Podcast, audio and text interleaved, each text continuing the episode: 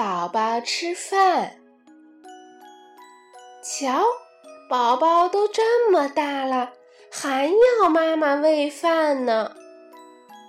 小猫笑话他，小狗也笑话他，但宝宝却嘟着小嘴说：“哼，不要你们管。”有一天，森林里的小熊过生日，请宝宝和小猫、小狗去做客。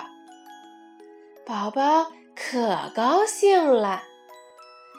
就和小猫、小狗一起来到了小熊家。小熊可热情了，端来了饮料，他自己做的生日蛋糕，还有小猫爱吃的鱼，小狗爱吃的肉骨头。朋友们都吃得很开心，宝宝却着急了。因为他在家的时候总是要妈妈喂他，现在吃的东西都快被吃光了，妈妈又不在，怎么办呢？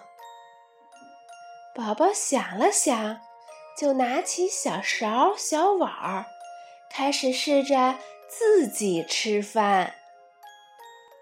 宝宝吃着吃着。觉着自己吃饭也挺有意思的，而且小肚子还吃得圆圆的。